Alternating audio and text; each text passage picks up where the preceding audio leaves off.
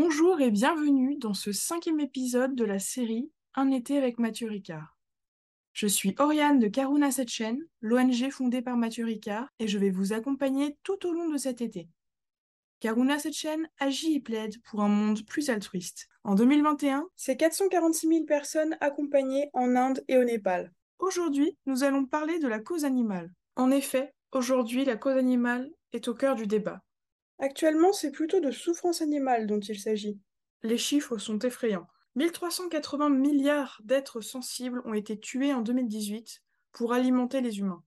En termes de volume, comparé à la population humaine, ça serait comme tuer 7,6 milliards de la population mondiale humaine. Cela signifie qu'il y a 3,8 milliards d'animaux tués chaque jour et 183 animaux tués par an et par habitant. En France, ce sont plus de 8 animaux sur 10 qui sont élevés en élevage, dans un système dit standard, c'est-à-dire en cage ou entassés dans des bâtiments, des enclos, des bassins, sans aucun accès à l'extérieur. Pourtant, des tests de loi censés protéger les animaux existent, mais ne sont pas respectés. Enfin, en France, il y a 170 000 élevages et 960 abattoirs qui sont les principaux lieux de la souffrance animale en France. Il existe déjà des lois, des réglementations qui permettraient de réduire cette souffrance animale, mais elles ne sont pas respectées. Cela dit, nous assistons actuellement à un véritable éveil des consciences, et beaucoup de gens ne tolèrent plus la manière dont sont traités les animaux. C'est pourquoi le nombre de personnes végétariennes ou véganes va croissant.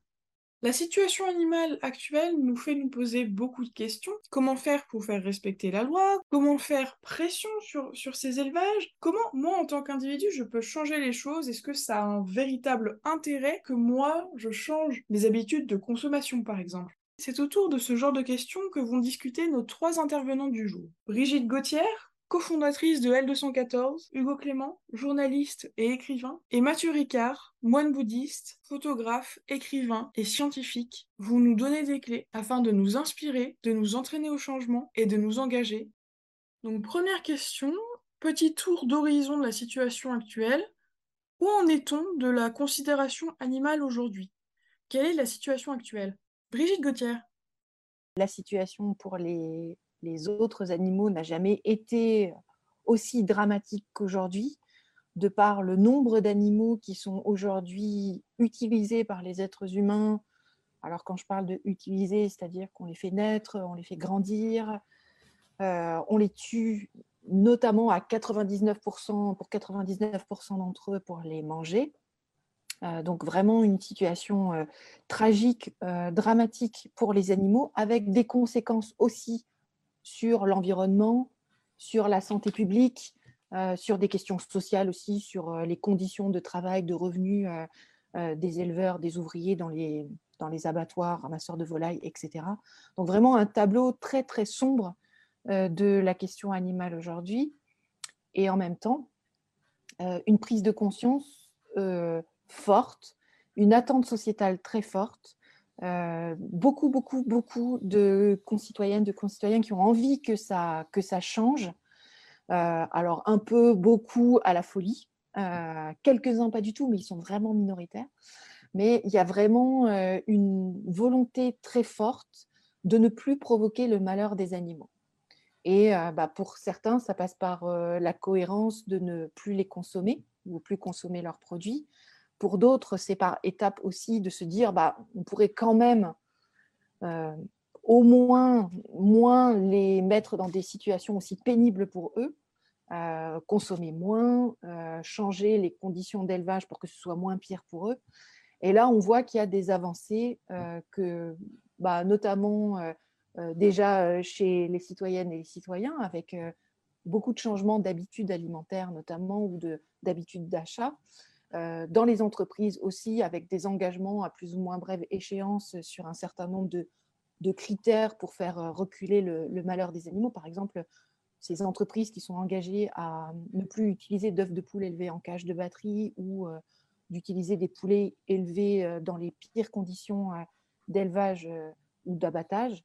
et puis, des entreprises qui proposent de plus en plus d'alternatives à la consommation des animaux. Donc on voit, en plus des pois chiches et des lentilles qu'on peut très bien consommer très facilement et qu'on a l'habitude de consommer. Aujourd'hui, on nous invente des steaks, des saucisses, tout un tas de trucs qu'on peut cuisiner en, deux secondes très facilement sans causer de tort aux autres animaux. et puis là où ça bloque le plus, mais pas partout, mais en tout cas sur la représentation nationale au niveau des parlementaires, au niveau du gouvernement, un blocage encore assez fort sur la condition animale. Aujourd'hui, on réussit à avoir des déclarations comme quoi le bien-être animal, c'est important, qu'il faut en tenir compte. On a des annonces, mais on n'a rien de très concret aujourd'hui. Alors, l'un des principaux problèmes, c'est quand même le système, euh, notamment au niveau des abattoirs, parce que c'est un système qui est particulièrement opaque. Comment finalement expliquer ça, Hugo Clément? Ce qui explique qu'aujourd'hui, on, tolère encore collectivement, en tant que société, en tant qu'espèce, des maltraitances qui sont euh, euh, tout simplement inacceptables quand on, en est témoin. Euh, je veux dire, ce qui se passe dans les abattoirs et, dans les élevages, si ça se passait devant nous, on interviendrait on ne trouverait pas ça normal. On, on voit ce, qui est, en train de se passer. Et le fait qu'on continue à tolérer ce système de production industrielle de viande et de poisson, c'est que ce sont des choses qui sont cachées. L'opacité du système d'élevage industriel euh, d'abattage industriel est un système qui est volontairement opaque. Euh, et beaucoup de parlementaires qui ont travaillé sur ces questions, y compris des gens qui ont mené des commissions d'enquête parlementaires, nous ont expliqué que c'est très difficile déjà de savoir où sont les abattoirs, par exemple. Il n'y a pas de panneau d'indication qui disent euh, l'abattoir est ici. On peut passer 10 fois, 15 fois, 30 fois devant un abattoir ou à proximité d'un abattoir sans savoir que l'abattoir est ici. et donc, l'organisation de ce secret, de cette opacité autour du sort qu'on réserve aux animaux dans l'élevage industriel et dans les abattoirs est une organisation volontaire qui a pour but de euh, euh, prolonger euh, un secteur d'activité très important en termes de chiffre d'affaires, en termes de retombées économiques. les, industriels de la viande savent très bien que s'il y a des caméras qui filment en direct dans tous les abattoirs et que ces images sont accessibles à tout le monde, et qu'il y a des caméras qui filment en direct dans tous les élevages industriels et que ces images sont accessibles à tout le monde, ils savent très bien que euh, le niveau de consommation de ces produits chutera drastiquement parce que euh, ce ne sont pas des choses qui sont acceptables pour beaucoup de gens. Euh, et je pense que c'est très important de prendre ce sujet-là par le biais de l'information. Mathieu Ricard. Effectivement, loin des yeux, loin du cœur. Hein. Donc si c'est dissimulé, on sait bien que c'est à dessein. C'est probablement plus difficile de rentrer, disait quelqu'un, dans un abattoir comme ça, de but en blanc, si on est journaliste ou photographe ou autre chose, que d'entrer dans une centrale atomique. Je me souviens d'un exemple, sur les murs d'un abattoir aux États-Unis, où on n'avait pas des, chaînes, des scènes champêtres de vases heureuses avec des petites fleurs et des enfants qui jouent, sur les murs d'un abattoir. Et comme disait, je crois, Tom Reagan, si euh, les, murs des abattoirs étaient faits de verre, on arrêterait presque tout de suite.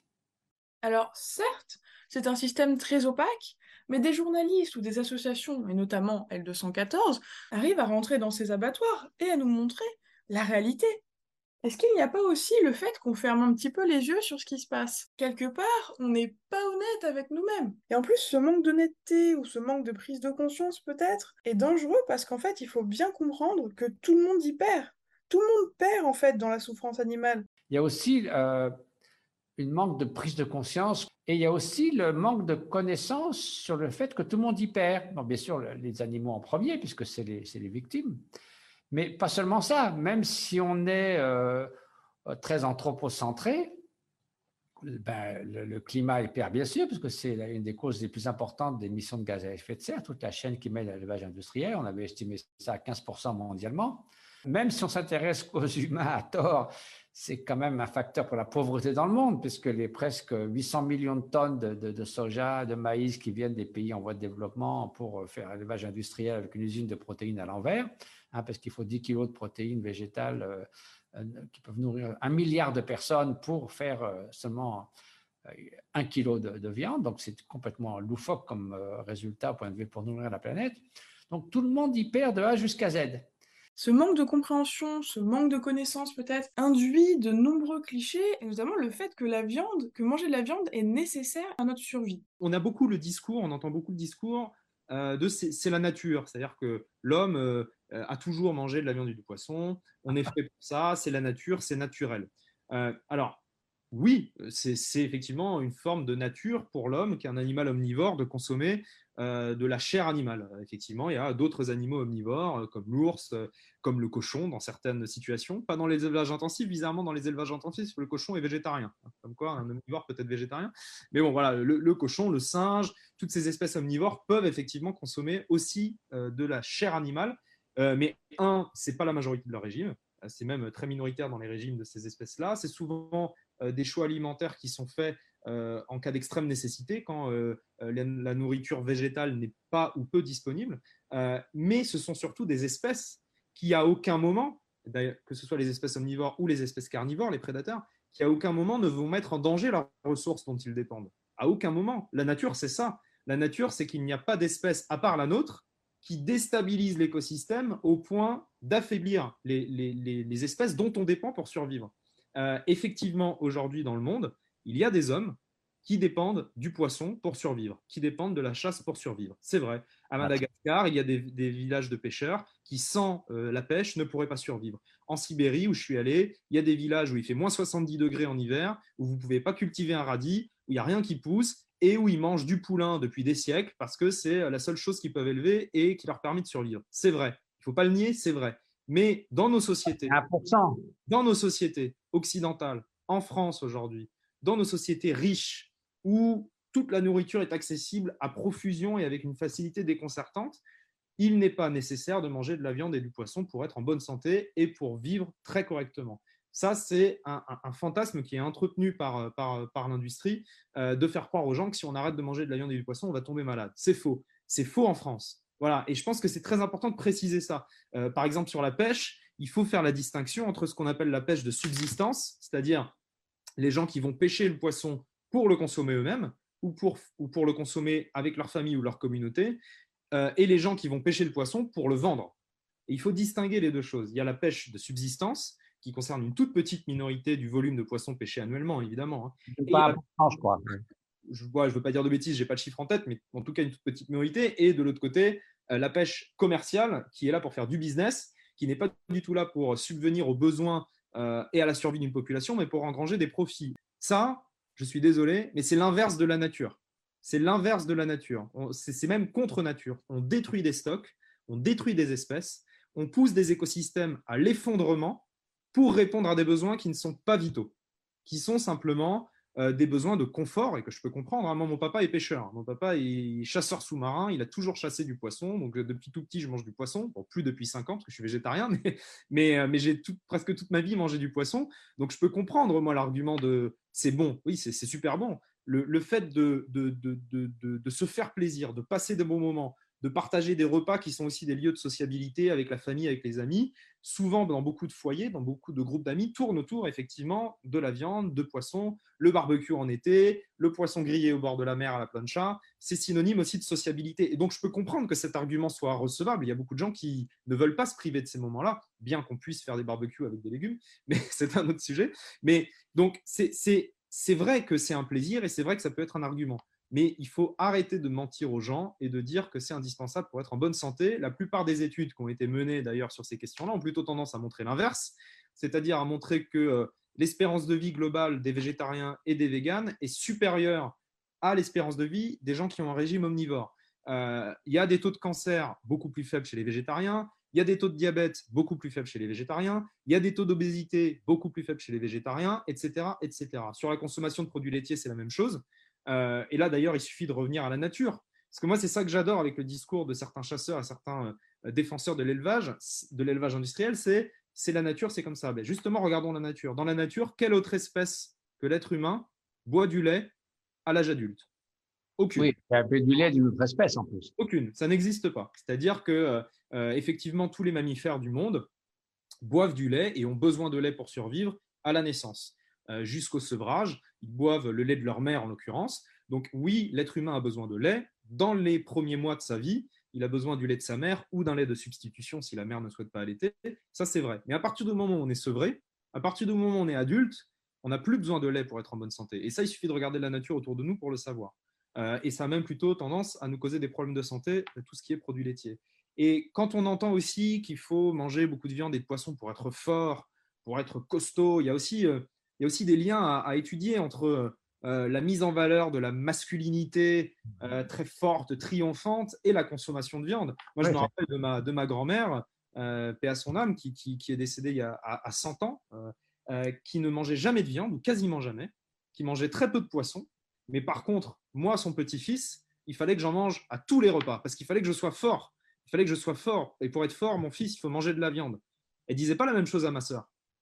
Elle disait pas la même chose à ma sœur. Et donc, il y a aussi, il y a aussi ce lien-là à, étudier et à prendre, en, à prendre en perspective, le lien entre la valorisation de, la force masculine et la consommation de produits animaux. Mais bon, je m'égare un peu. D'abord, si on regarde l'histoire, euh, justement, longue histoire d'Homo sapiens, euh, quand on dit on a toujours mangé beaucoup de viande, en fait, c'est complètement faux. 95% de notre histoire, on était à environ 90% d'origine végétarienne. Les chasseurs-cueilleurs, notamment, ils cueillaient beaucoup plus qu'ils chassaient. Et en plus, même souvent, leur alimentation animale, c'était plutôt des cadavres qu'ils trouvaient, etc. Le Néandertal mangeait beaucoup de viande, mais c'est quand même, euh, bon, c'est pas, c'est un peu une exception. Donc, c'est pas du tout vrai qu'on a toujours mangé beaucoup de viande. Et alors, justement, cette, désinformation que si vous n'avez pas de viande, vous n'avez pas assez d'acides aminés essentiels, gna, et tous les trucs. Euh, il y a une étude de la FAO qui a évalué la teneur en protéines des 100 aliments les plus utilisés dans le monde. Et bizarrement, la première viande vient en 13e position. C'est la viande de porc avec 22% de protéines. Vous avez le tofu qui est à 38%, la levure 45%, même les lentilles, comme tu disais, 28%. Euh, après, vous avez euh, le premier poisson, le thon, c'est 18%. Les œufs, ça tombe à, à, 13% et le lait à 8%. Donc, c'est tout du baratin. L'histoire des acides aminés essentiels, il faut les 13 acides aminés. Tout ce que ressort l'industrie alimentaire euh, et les recommandations, blablabla, depuis, depuis des années, c'est basé sur une étude façon des rats dans les années, dans les années 30.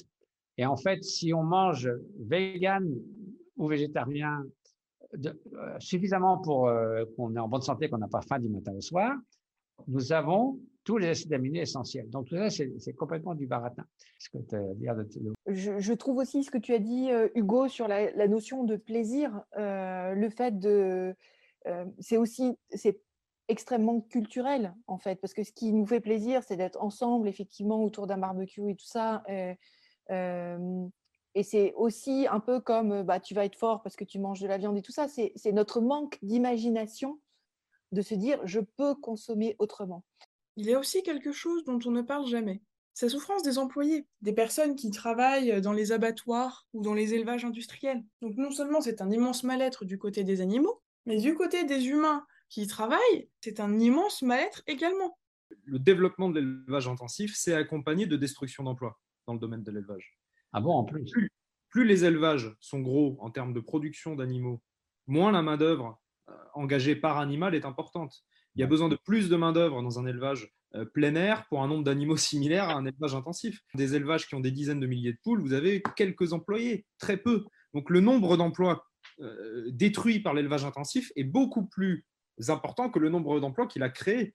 Euh, sur l'élevage porcin, par exemple, en, une cinquantaine d'années, vous avez eu un basculement, c'est-à-dire que vous avez aujourd'hui beaucoup moins d'exploitations porcines, beaucoup moins de gens qui, travaillent dans ces exploitations porcines. En revanche, vous avez beaucoup plus de porcs. Euh, parce que voilà, les animaux sont tellement concentrés qu'il y a besoin de peu d'employés pour s'en occuper. Donc ça aussi, c'est un autre fantasme qu'il faut déconstruire. L'élevage intensif est l'ennemi de l'emploi pour les éleveurs plus vous avez d'élevage intensif, moins vous avez de travail dans l'élevage. Plus les exploitations sont artisanales de petite taille et donc nombreuses, plus il y a d'emplois. Et c'est important aussi de préciser que euh, la, souffrance animale dans les élevages intensifs s'accompagne de souffrance humaine et dans les abattoirs. Les deux sont liés. Les deux Je pense qu'un des métiers les plus difficiles du monde aujourd'hui, dans le monde moderne, euh, le nôtre en France, euh, c'est ouvrier d'abattoir. Moi, j'en ai rencontré beaucoup. J'en ai, j'ai beaucoup parlé avec les ouvriers d'abattoir, de longues heures. Euh, qui m'ont raconté leur quotidien, qui m'ont raconté, raconté des souffrances généralisées à la fois physiques, euh, parce que c'est un peu le dernier travail à la chaîne qui n'est quasiment pas mécanisé hein, dans les abattoirs. Hein. C'est-à-dire que dans les usines automobiles, c'est les robots maintenant qui assemblent les voitures, et puis les employés sont chargés de vérifier que les robots travaillent bien. Dans les abattoirs, ce n'est pas des robots qui tuent les animaux, c'est des humains. Euh, à chaque poste, c'est un humain qui coupe la tête, qui tranche la gorge, qui assomme, qui coupe les pattes, cornes, etc. Et et, la violence et la difficulté de ce travail est sans commune mesure avec les autres métiers qui existent aujourd'hui. Et donc, ce sont des gens qui souffrent systématiquement de maladies euh, d'articulation, euh, de chocs traumatiques, de plaies, euh, et ce sont aussi des gens qui souffrent euh, de, problèmes psychologiques très Il y a un taux euh, d'alcoolisme, un taux d'addiction à la drogue dans les abattoirs qui est beaucoup plus élevé que dans, le reste des, emplois. et, les gens qui, sortent des abattoirs et qui nous racontent, notamment un garçon qui s'appelle Mauricio, qui a travaillé six, ans dans un abattoir à Limoges, il nous raconte, Mauricio, comment ça l'a détruit, comment ça l'a rendu violent, comment ça l'a rendu accro à la cocaïne, de la cocaïne qu'ils arrivent à se procurer pour pas très cher et qui, et qui s'envoient entre collègues pendant les pauses pour tenir jusqu'à la, fin de, la fin de la rotation. Euh, vous êtes, euh, pardon hein, pour les termes, hein, toute la journée dans la merde, dans le sang, dans les cris, dans euh, le stress, dans la mort. Voilà, c'est un métier où vous baignez dans la mort de 4 heures du matin à midi et demi tous les jours et, et, où, vous, vous devez tuer une vache par minute. Voilà, donc c'est des gens qui souffrent aussi. Euh, lutter contre l'élevage intensif, c'est lutter pour les humains aussi, pour les humains qui souffrent de ce système-là. Et les éleveurs ne gagnent pas avec l'élevage intensif. C'est un des métiers où il y a le taux de suicide le plus élevé. C'est des gens qui sont pris à la gorge, qui sont endettés, à qui on demande de produire toujours plus pour toujours moins. On, fixe des prix au rabais. Ils sont obligés de, de, de, travailler 80 euh, heures par semaine pour euh, même pas sortir un SMIC.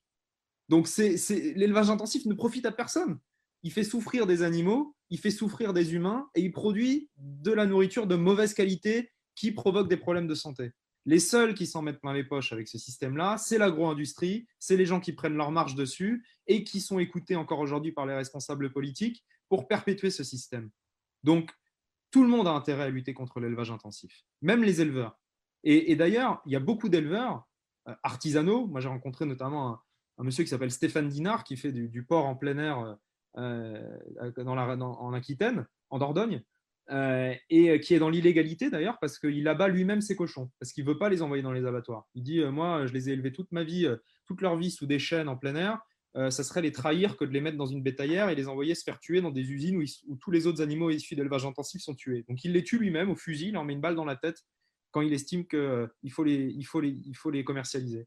Voilà. Mais c'est illégal aujourd'hui. Les éleveurs n'ont pas le droit d'abattre leurs animaux eux-mêmes on n'a pas le droit d'abattre ses cochons, on n'a pas le droit d'abattre ses vaches. Et donc, ils risquent des procès, ils risquent des amendes parce qu'ils refusent euh, l'industrialisation de la mort de ces animaux. Et bien, les gens comme Stéphane Dinard, alors après, euh, on est d'accord ou pas avec le fait de manger de la viande, ça c'est un autre débat. Mais les gens comme Stéphane Dinard, ils ont aussi ras-le-bol euh, de, se voir représentés dans les médias par la FNSEA, par les gens qui défendent les exploitations intensives et par les politiques qui laissent penser que c'est la seule manière d'élever les animaux. Mais c'est faux, c'est faux. Il y a des milliers de gens qui refusent l'élevage intensif. Alors en nombre d'animaux, ils ne représentent rien. C'est 1%, 2%, c'est microscopique. En tout cas, dans le porcin et, la volaille, c'est microscopique, mais ça existe. Donc il ne faut pas non plus faire comme s'il n'existait pas et euh, faire comme si ces gens-là approuvaient l'élevage intensif. Il y a beaucoup d'éleveurs qui rejettent l'élevage intensif. Il y a aussi quelque chose de très étonnant. C'est le décalage finalement entre l'opinion publique et les mesures, l'opinion politique on a l'impression que l'univers politique est totalement déconnecté de ce qui se passe vraiment. Alors, ce qui, moi, ce qui me. Et c'est là où on voit le décalage entre les, finalement les hommes politiques et les citoyens, mais on ne comprend pas très bien pourquoi, parce qu'ils ont quand même été, certains ont été élus récemment, notamment ils n'étaient souvent pas des professionnels de la politique dans le dernier gouvernement en tout cas, des gens qui se sont présentés parce qu'ils étaient enthousiastes. Et euh, c'est le décalage entre l'opinion publique et la, tiédeur ou la même la résistance des hommes politiques. Et c'est dans tous les domaines, que ce soit la corrida, que ce soit la chasse.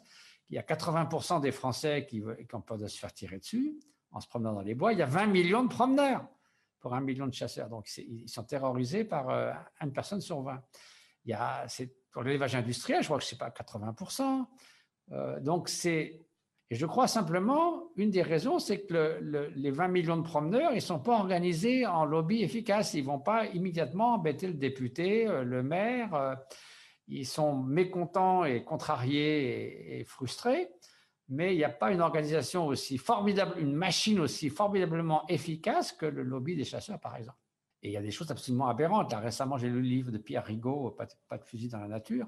Je ne savais même pas qu'il y avait, pourtant j'avais lu un autre, celui de Marc Giraud, qui est très bien, il y a 1000 euh, enclos de chasse en France. Alors, je savais pas ce que c'était qu'un enclos de chasse. Et un enclos de chasse, ça peut être 10 hectares, 100 hectares. Il suffit qu'une petite baraque au milieu. On peut chasser toute l'année. donc c'est enclos. Et l'État n'a pas le droit de rentrer. Ils peuvent tout au mieux vérifier si les gens ont des permis euh, de chasse à l'entrée et à la sortie. Et dedans, vous avez euh, des cerfs de Pologne, des mouflons euh, qui viennent d'Afrique du Nord. vous payez un tarif pour un très beau cerf, ça peut être 4000 euros. Et puis, ils sont évidemment, ils sont confinés, donc vous pouvez tirer où vous voulez. Et c'est un succès fou. Il y a des, dizaines de milliers, enfin, je ne sais pas combien il y en a, je ne veux pas dire des bêtises, mais c'est énorme.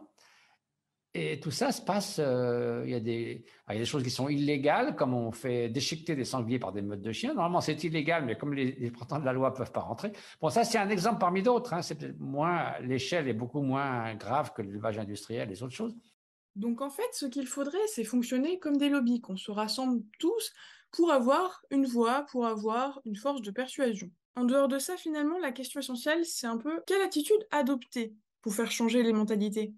Donc moi, je pense qu'il faut être dans une démarche très bienveillante et très ouverte. Euh, il faut encourager toutes les personnes qui vont dans le bon sens, euh, que ce soit des gens qui réduisent leur consommation de viande, un peu, beaucoup, énormément. Le fait de réduire sa consommation de viande et de poisson, c'est déjà très bien, c'est déjà une bonne chose, et il faut encourager ces gens-là. Il ne faut pas chercher chez les autres ce qu'ils ne fait pas assez bien ou pas assez vite, parce qu'en culpabilisant ou en étant trop agressif, on peut décourager certaines personnes de s'engager et de modifier leur comportement alimentaire. Moi, je sais que quand je suis devenu végétarien, si on était venu me voir en me disant euh, T'es un salaud, tu, tues les animaux, euh, t'es un criminel, j'aurais probablement été euh, un peu buté, je me serais un peu fermé j'aurais eu tendance à me défendre et, à être dans un réflexe de défense parce que je me serais senti attaqué. Donc, moi, je, moi, je prêche vraiment la bienveillance, et c'est pas Mathieu qui va me contredire, c'est-à-dire d'encourager, ni Brigitte d'ailleurs, d'encourager, d'encourager chaque bonne action, quelle qu'elle soit, quelle que soit l'ampleur de cette bonne action. Si certains se sentent de devenir vegan, très bien, bravo. Si certains veulent devenir végétariens, très bien, bravo. Si certains veulent seulement arrêter le poisson et pas la viande, très bien, bravo. L'inverse, très bien, bravo. Réduire un peu, très bien, bravo. Voilà, encourageons-nous collectivement, allons tous ensemble dans le bon sens et chacun à son rythme. Voilà, et ne nous fixons pas d'objectifs inatteignables aussi, parce que moi, c'est ce que beaucoup, les gens, quand je les rencontre, ils me demandent qu'est-ce que j'aimerais arrêter complètement, mais j'y arrive pas. Moi, je réponds, déjà réduit. Ne te fixe pas des objectifs inatteignables parce que sinon, ça va générer de la frustration et de la frustration, rien de bon ne peut sortir. Tu vas tenir deux, trois mois en étant végétarien, tu vas reprendre à fond après. Donc, euh, chacun son rythme et, soyons bienveillants. Voilà. Et, accompagnons aussi effectivement, il faut accompagner les éleveurs dans la transition. Il ne faut pas les laisser dans la merde avec leurs dettes, avec leurs euh, centaines de milliers d'euros de crédit sur le dos. Il ne faut pas les laisser crever la gueule ouverte sans être soutenus par euh, les pouvoirs publics, par l'industrie agroalimentaire, qui a sa responsabilité aussi. Euh, on nous dit souvent, mais qu'est-ce que vous dites aux éleveurs qui vont se retrouver au chômage si on ferme les élevages intensifs? Ben, Moi, j'ai envie de répondre, allez demander euh, qu'est-ce que l'industrie agroalimentaire compte faire pour les aider? Parce que c'est cette industrie qui a mis les éleveurs dans ce système dont ils n'arrivent pas à se sortir aujourd'hui. C'est cette industrie qui a dit aux éleveurs, construisez toujours plus grand, achetez toujours plus de machines, élevez toujours plus d'animaux, et vous verrez, ça va être mieux. Ben non, c'est pas mieux. Et on le voit aujourd'hui. Non, c'est pas mieux. Il y a toujours plus de suicides, il y a toujours plus de faillites, il y a toujours plus de familles qui éclatent à cause de ce système-là. Donc il faut aussi mettre les responsables face à leurs responsabilités. Et ces énormes géants de l'agro-industrie qui ont fait des marges indécentes pendant des décennies sur le dos des éleveurs et des consommateurs, bah, je pense qu'ils peuvent aujourd'hui aussi participer à cette transition, à rendre un peu la monnaie de la pièce aux éleveurs et les aider à aller vers des productions plus responsables. Et c'est tous ensemble, tout ensemble, qu'on arrivera à faire changer ça. Et en plus de la carte bleue, il y a aussi le bulletin de vote. Il y a aussi la pression qu'on peut mettre en tant que citoyen, en tant qu'électeur, sur nos responsables politiques, d'aller voir nos députés, nos sénateurs, nos maires, nos élus pour leur dire la cause animale, ça compte pour moi. La cause animale, ça compte pour ma famille, ça compte pour mes amis. On est beaucoup à estimer que c'est un sujet important. Et si vous ne le prenez pas en compte, on saura ce qu'il faut faire.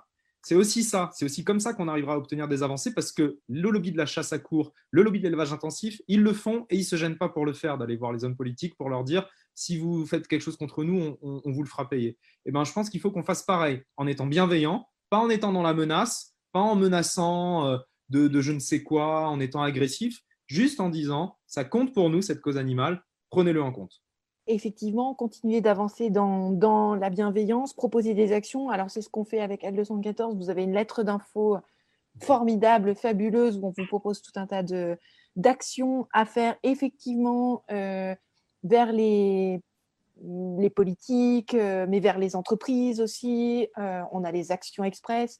Vous avez le site Vegan Pratique. il y a vraiment beaucoup de choses. Vegan Pratique, il y a plus de 500 recettes dessus, donc n'hésitez pas. Du plaisir, on va en prendre encore en mangeant et en mangeant autrement. Notre modèle alimentaire, il doit évoluer. Comme tu le dis, Hugo, il faut encourager chaque pas qui est fait dans le bon sens. Et justement, les pas, on peut aller jusqu'où on veut. Euh, nutritionnellement, on peut aller euh, euh, vraiment jusqu'à ne plus utiliser d'animaux dans notre consommation quotidienne. et donc, bah, il y a plein d'informations aujourd'hui.